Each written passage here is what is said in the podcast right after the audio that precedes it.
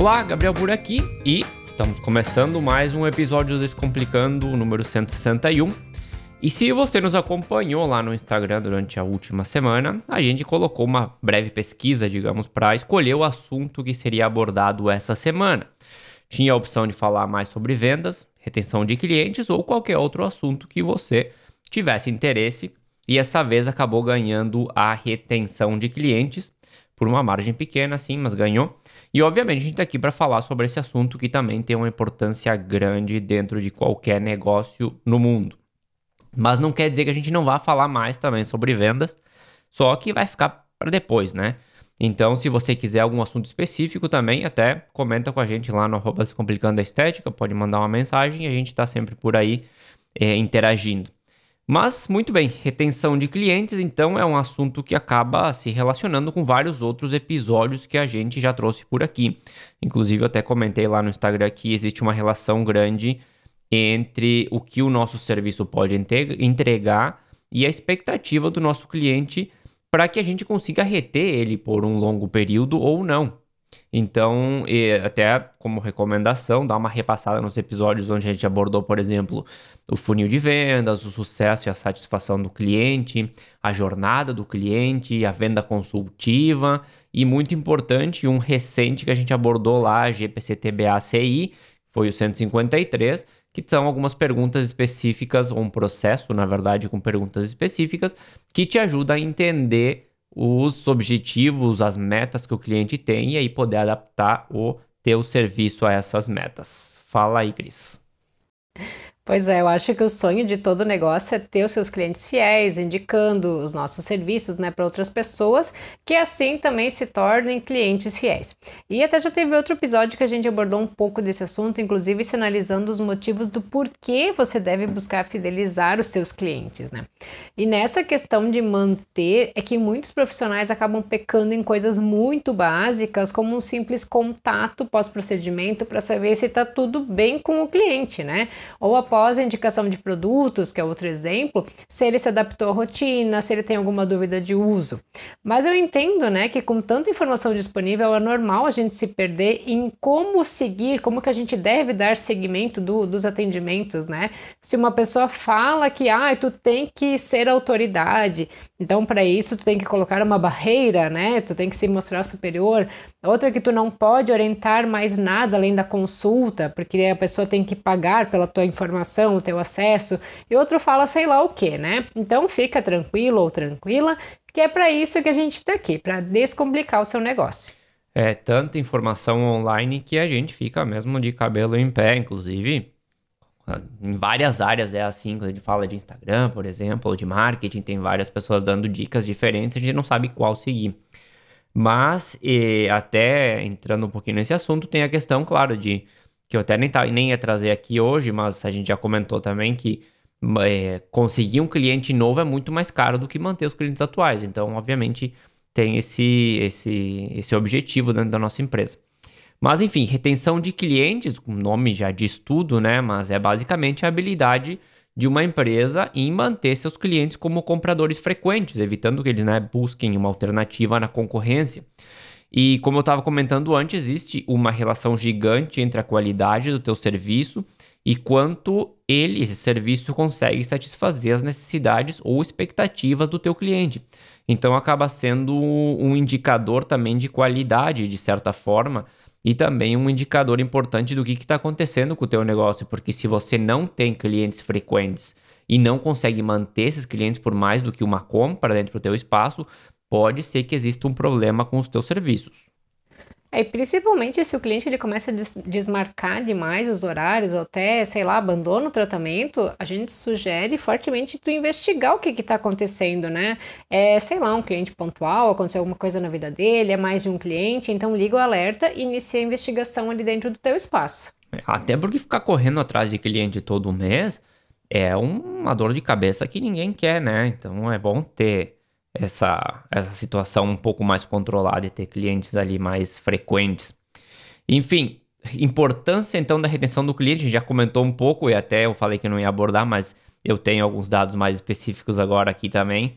É, que existem várias pesquisas que indicam né, que conquistar o cliente novo pode ser cinco vezes mais caro do que manter os atuais. Em algumas, até esse número pode ser entre 5 e 25 vezes mais caro. Então, imagina, né? Então, só isso já é razão suficiente para que a gente se preocupe e coloque atenção nessa área, claro. E uma vez que o cliente já comprou de você, ele acaba desenvolvendo, obviamente, uma confiança na tua marca. Então, esse processo de comprar novamente e também tende a ser mais curto, então você consegue ali encurtar o teu funil, teu ciclo de vendas e ter uma venda mais recorrente, né? Agora, conseguir um cliente novo, você sabe, né? É correr atrás, gastar em marketing, criar conteúdo, postar em redes sociais, explicar todo o processo uma e outra vez, e movendo esse cliente, né, etapa por etapa, até que ele termine sendo um cliente dentro do teu, do teu ciclo. Então, logicamente, esse processo também é mais longo e acaba sendo mais caro. Outros benefícios, né? O outro benefício é a questão do boca a boca, né? Famosa recomendação.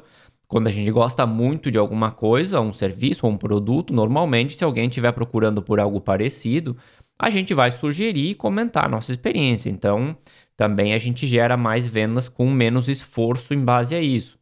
Outro benefício seria a lealdade, né? Assim como existem pessoas que só gostam de telefones da Apple, outros só da Samsung, ou enfim, do, da marca que for, também vão existir clientes que só querem fazer tratamentos estéticos contigo, pela confiança que você conseguiu gerar entre interações e resultados, né? É, logo, esses clientes também acabam não só comprando mais serviços, como gastando mais, enfim, né? Tendo um ticket médio mais alto no teu negócio. E em tempos de redes sociais, eu posso até dizer que o novo boca a boca, ele tá no postar e marcar o profissional e repostar, né? Quem tá vendo acaba tendo a curiosidade de ir lá no teu, no teu perfil, ver quem tu é, ver, ver o que, que tu faz. Então, eu reforço a importância de cuidar da experiência que o cliente tá tendo contigo, né? Além do resultado, obviamente, ele quer se sentir bem, ele quer sentir confiança. E eu vejo que muitos profissionais ainda mantêm ali uma barreira, como eu falei anteriormente, cliente, né? Uma distância do cliente, como se estivesse realmente fazendo um favor e atender a pessoa. Mas eu aviso que as coisas mudaram, então atenção e cuidado é o mínimo que a gente deve estar prestando para os nossos clientes. Com certeza, é. Rede social acaba sendo um bom influenciador realmente do, do comportamento do cliente. Mas agora a gente vai passar por uma parte um pouquinho mais complexa aqui desse episódio, porque a gente vai é, entender e saber como fazer para calcular nossa taxa de retenção de clientes e entender se a gente está numa condição boa ou não, né? Obviamente, você dando uma olhada nos clientes recorrentes versus os clientes novos, você já vai mais ou menos perceber o panorama, mas é, sempre é bom colocar isso em números para ter certeza, né? Então, primeiro, você vai definir as variáveis que a gente vai usar para esse cálculo. A primeira é, obviamente, o período a ser analisado, que pode ser um ano, pode ser um mês, pode ser uma semana. Claro que quanto maior a amostragem, mais interessante fica a análise, porque elimina um pouco também as possíveis flutuações que o mercado possa ter. Depois você vai precisar do quê? Do número de clientes que você tem ao início do período que vai ser analisado. Então, vamos supor que são os clientes ativos, né? Você também vai precisar do número de clientes ao final do período analisado e, finalmente, o número de clientes novos que você conseguiu ao longo desse período. Então a fórmula vai ser a seguinte: eu até vou colocar depois lá no, no Instagram, enfim, mas para ficar mais fácil, vai ser número de clientes ao final do período menos número de clientes novos que você conseguiu dividido pelo número de clientes que você tinha ao início do período. Depois eu coloco lá a fórmula para ficar mais fácil, né? E vamos fazer um exemplo também para que fique mais clara a, a, situação. Então vamos supor que você chegou ao final do período analisado com 15 clientes. Durante o período você adicionou 5. E lá no começo do período você tinha 25. Então o que, que vai acontecer? São 15 clientes lá no, no começo do período, menos os 5 que você adicionou, dividido pelos. Eh, 15 clientes novos, na verdade, né? dividido pelos 25 que você tinha no começo do período. Então isso vai dar 0,4. Quando a gente multiplicar o 0,4 por 100, a gente vai chegar aos 40%. Ou seja, tua taxa de retenção foi de 40%, o que não é muito bom, já que quanto mais próximo de 100%, melhor. Agora, para ver como a fórmula funciona bem, né?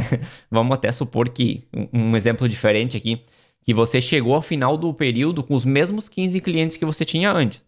Mas durante o período você adicionou 15. E lá no começo você tinha os mesmos 25 de antes. Então a tua taxa de retenção nesse caso seria zero, porque a gente ia ter 15 menos 15, que é zero, dividido por 25, que é zero, né? Então, na verdade, só adicionou clientes novos no período, mas você não conseguiu reter nenhum. É, muito bem. Então é importante calcular isso e saber qual a tua taxa. Procura trabalhar com períodos mais longos para evitar né, que esse número seja afetado por alguma flutuação específica de, é, por exemplo, sazonalidade. E faça, obviamente, vários cenários, né? Caso tenha alguma dúvida com a fórmula, com o cálculo, também pode entrar em contato com a gente lá pelo Insta. Quando eu digo vários cenários, é, ah, daqui a pouco analisa um mês, depois analisa seis meses, analisa o ano completo, mais ou menos por aí. Então a gente sabe que quanto mais próximo de 100%, melhor. Portanto, se você fez o cálculo e encontrou números baixos, isso é um bom indicativo de que a tua taxa de retenção não está sendo boa. Então, seria interessante revisar todos os processos para entender por que, que isso aí está acontecendo, inclusive conversando com clientes para pegar um pouco de feedback e entender melhor o que está acontecendo. E eu digo, né, que a gente entra na área da saúde pensando em nunca mais precisar de física, matemática e afins, só que isso é um engano, né? Os números e as fórmulas, elas fazem parte de tudo na nossa rotina. E eu achei bem interessante essa fórmula realmente para avaliar a taxa de, de retenção, né? Porque a gente fica naquele achismo da nossa cabeça, mas quando bota no papel, talvez as coisas não estejam tão boas, né, como a gente pensa. Em conversa com profissionais, eu vejo que o costumeiro é pegar a ficha do cliente e avaliar, ai, nossa, já faz todo esse tempo que o fulano não volta, né? E o profissional então manda aquela clássica mensagem do oi, tudo bem, na tentativa de retomar o contato. Só que se a lição de casa ela for feita desde o início, movendo o cliente ali nas etapas do, do ciclo de venda, se torna mais fácil de tu manter um contato e por consequência tu ter a retenção desse cliente, né, posicionando novos serviços, né, dentro de um, de um protocolo, um programa de tratamento. Então é claro que a gente precisa avaliar vários fatores, como a condição financeira, né, mas ele não vai deixar de vir ao nosso espaço uh, por um erro que uh, ele, ele não, não vai deixar de vir né, por um erro que a gente tenha cometido em alguma das etapas, e sim porque ele não tem a condição financeira, né? Mas quando a gente faz ele tudo certinho o cliente tem a condição, ele vai continuar fiel a ti. É importante manter a comunicação com o cliente em todo momento, mesmo quando ele termina a questão do pós-venda, de manter essa comunicação nem sempre procurando vender, mas procurando conversar, procurando entregar mais informação, enfim. E, e depois, claro, a gente também teria, poderia trazer aqui, por exemplo, a churn rate ou o LTV, que é o Customer Lifetime Value, mas aí também já seriam mais contas, mais fórmulas, e aí o episódio ia ficar longo, ia ficar denso, então vamos deixar esses assuntos para outro momento. E, e, aí comenta lá com a gente se você gostaria de saber mais sobre eles também, ou sobre a retenção do cliente, de clientes em forma geral, e a gente pode preparar isso. Mas o episódio ainda não terminou ainda. A gente vai falar ainda sobre algumas estratégias ou ideias ou técnicas para melhorar a tua retenção de clientes, caso você tenha calculado e encontrado um número ali no meio que era meio assustador, né? Então, para começar, o primeiro passo é estabelecer as expectativas corretas. Se isso foi feito, for feito de forma equivocada, vai ser muito difícil manter o cliente, já que você não vai conseguir entregar os resultados que ele estava esperando. Então, por isso que é, para isso, até você pode usar o, a, o método do GPCTBACI para fazer as perguntas corretas e saber o que o cliente realmente está esperando. E, e, também pode aplicar a Serviqual, por exemplo, que a gente já abordou aqui em um episódio passado, não lembro o número agora, e, que ela vai te ajudar a entender também se o teu serviço e a experiência que você entrega estão de acordo com as expectativas gerais do mercado para serviços similares. E muitas vezes essas expectativas elas ficam somente na nossa cabeça, né? Naquele mundo de fantasia que acaba não coincidindo com a realidade que a gente está vivendo. Então, nada melhor do que a gente realmente perguntar para o cliente e saber dele as respostas que a gente precisa para continuar naquilo que a gente está fazendo ou ajustar a uma nova realidade. E o segundo ponto a gente pode também abordar aqui é a personalização. Então esquece essa ideia de mandar mensagem igual para todo mundo, fazer tudo igual para todo mundo. Hoje em dia as pessoas estão buscando cada vez mais lugares onde se sentem especiais. Então a gente sabe que dá muito mais trabalho, claro, mas você precisa pensar de forma cuidadosa em todos os detalhes para cada cliente. Pode ter um padrão, obviamente, de atendimento, né? Um padrão de mensagem e tudo isso. E pode e deve até, para não ficar uma loucura, mas sempre procurar dar aquele toque diferente dependendo de quem você estiver atendendo ou com quem você estiver se comunicando. É, até os aplicativos eles têm as facilidades de deixar a mensagem pronta, mas daí tu não vai chamar de amada, querida, por exemplo, um homem, né? Porque tu só copiou e colou. E honestamente me parece que os profissionais eles estão ficando todos iguais, né? Porque eles querem ativar os mesmos gatilhos nos pacientes, estão fornecendo resultados iguais nesses pacientes, sei lá, fazendo ali tudo padrão, né?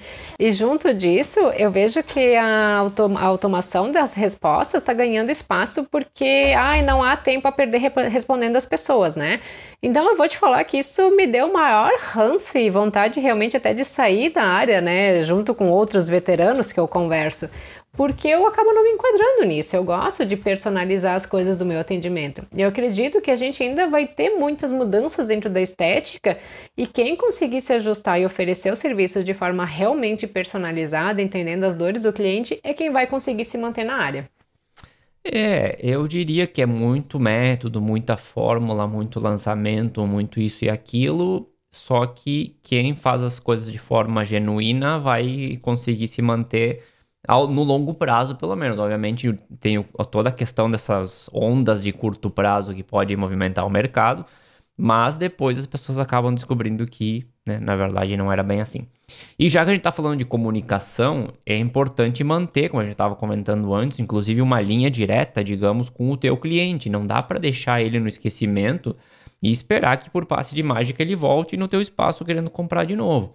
E é aquela velha história de quem não é visto não é lembrado. Então, usa não só as redes sociais, não só o Instagram, mas também o e-mail para enviar informação para os teus clientes é, mesmo que eles não estejam realizando nenhum tratamento no momento, né? Procura ter um calendário com essas publicações, com envios de mensagens.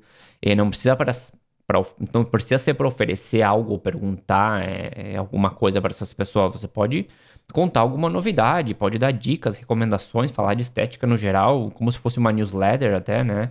É, e claro, como você vai ter esse canal de comunicação aberto, fica muito mais fácil mandar informação sobre aquele serviço novo que você vai lançar no próximo mês, por exemplo, ou aquela promoção específica que você vai fazer. E toda hora tá saindo novidades, né? Então, às vezes tem algo que tu viu ali numa revista em primeira mão, tu acaba querendo trazer para teu cliente, né? Uh, não só de tratamento, mas às vezes, sei lá, alguma receita nova que pode, que alguma nutricionista postou e que pode estar tá sendo útil para teu cliente, tu pode estar tá mantendo contato, né? E até essa semana eu tava pensando no bom e velho e-mail, né? Enviar um informativo para os clientes. Eu acho ele bem discreto, a pessoa ela abre quando ela pode e acaba ficando na salvo lá na, na caixa de entrada, né? Sem ocupar um espaço no já abarrotado WhatsApp, que é o que todo mundo acaba usando, né? Então, dica, volta lá no episódio 51, que vale a pena apostar no e-mail. Tô justo falando disso no Instagram, então quem tiver de olho no Instagram vai perceber que eh, até a gente teve, botei lá uma, uma pesquisa, na verdade, uma pergunta e resposta, e apareceram vários tipos de resultado, e na verdade né, a opção era para ser o e-mail. E justamente o e-mail tem a facilidade ou a vantagem de que ele não tem a volatilidade que você tem na rede social. Que se a pessoa não entrou naquele dia, você não atingiu ela. Agora o e-mail vai ficar lá. Pode ser que ela não abra nunca, mas vai chegar até ela de alguma forma e talvez em algum momento ela vai abrir. E também tem a questão de que tem pessoas que às vezes a gente atende que não tem redes sociais, que talvez tem um pouco mais de idade, não gosta, não sei. É, mas e-mail tem. Praticamente todo mundo tem uma, uma, uma direção de um endereço de e-mail, né? E ainda dentro do âmbito da comunicação, é, que ela é um caminho de duas vias, né? Então, assim como você vai mandar informação para o teu cliente, é importante que você tenha habilitado alguma forma para que o cliente também entre em contato com você para dar o feedback dele. E não tenha medo de perguntar, né? Não fica ali com medo da resposta que o cliente pode te dar, mesmo que ela seja negativa. Todo feedback é uma oportunidade de entender o que está o que tá funcionando ou não está funcionando e melhorar em cima disso. Eu costumo dizer que a gente aprende mais e cresce na dor do que no amor, né? É ótimo quando tudo vai bem, quando tudo é só elogios, mas saber ouvir os pontos negativos são fundamentais para que a gente possa ajustar e ter o crescimento. Às vezes a gente não gosta, a gente fica desconfortável, mas se colocar no lugar do cliente ou realmente saber ouvir aquilo que eles nos traz é uma ótima chance da gente poder fazer todos os, os ajustes necessários e estar tá evoluindo. Certeza. E para finalizar, é claro que eu daria para falar muito mais sobre as ideias e estratégias, mas acredito que com uma parte de cálculos anterior ali também o episódio já ficou com bastante conteúdo, bem encorpado até. É, mas claro, pensar em ofertas especiais e programas de retenção e recomendação para esses clientes que já compraram com você antes também é algo interessante. Lembrando que quando a gente fala de promoção, não necessariamente a gente está falando de desconto. Existem várias formas de fazer uma promoção sem baixar o preço do teu serviço. E até tem um episódio falando disso, se eu não me engano. E pode também trabalhar com desconto se quiser, né? Não tem problema. Não é que seja proibido trabalhar com desconto, mas tem as duas opções. Então, se o cliente já comprou de você, procura incentivar ele a manter essa relação, né? Daqui a pouco você tem um serviço que é muito procurado e esse cliente pode eh, ter prioridade perante um cliente novo, por exemplo. Ou você pode dar algum benefício em algum mês que é só para clientes que compraram de você nos últimos X dias. Enfim, então tem várias formas de pensar nisso. E também é interessante ter algum, ou pensar em algum programa de retenção, pode ser por pontos, pode ser por número de visitas, pode ser por serviços comprados, aí tem que estudar bem esse, o, o método que funciona melhor. E finalmente, um de recomendação, né? Que benefícios o teu cliente tem hoje caso ele recomende você para alguma pessoa.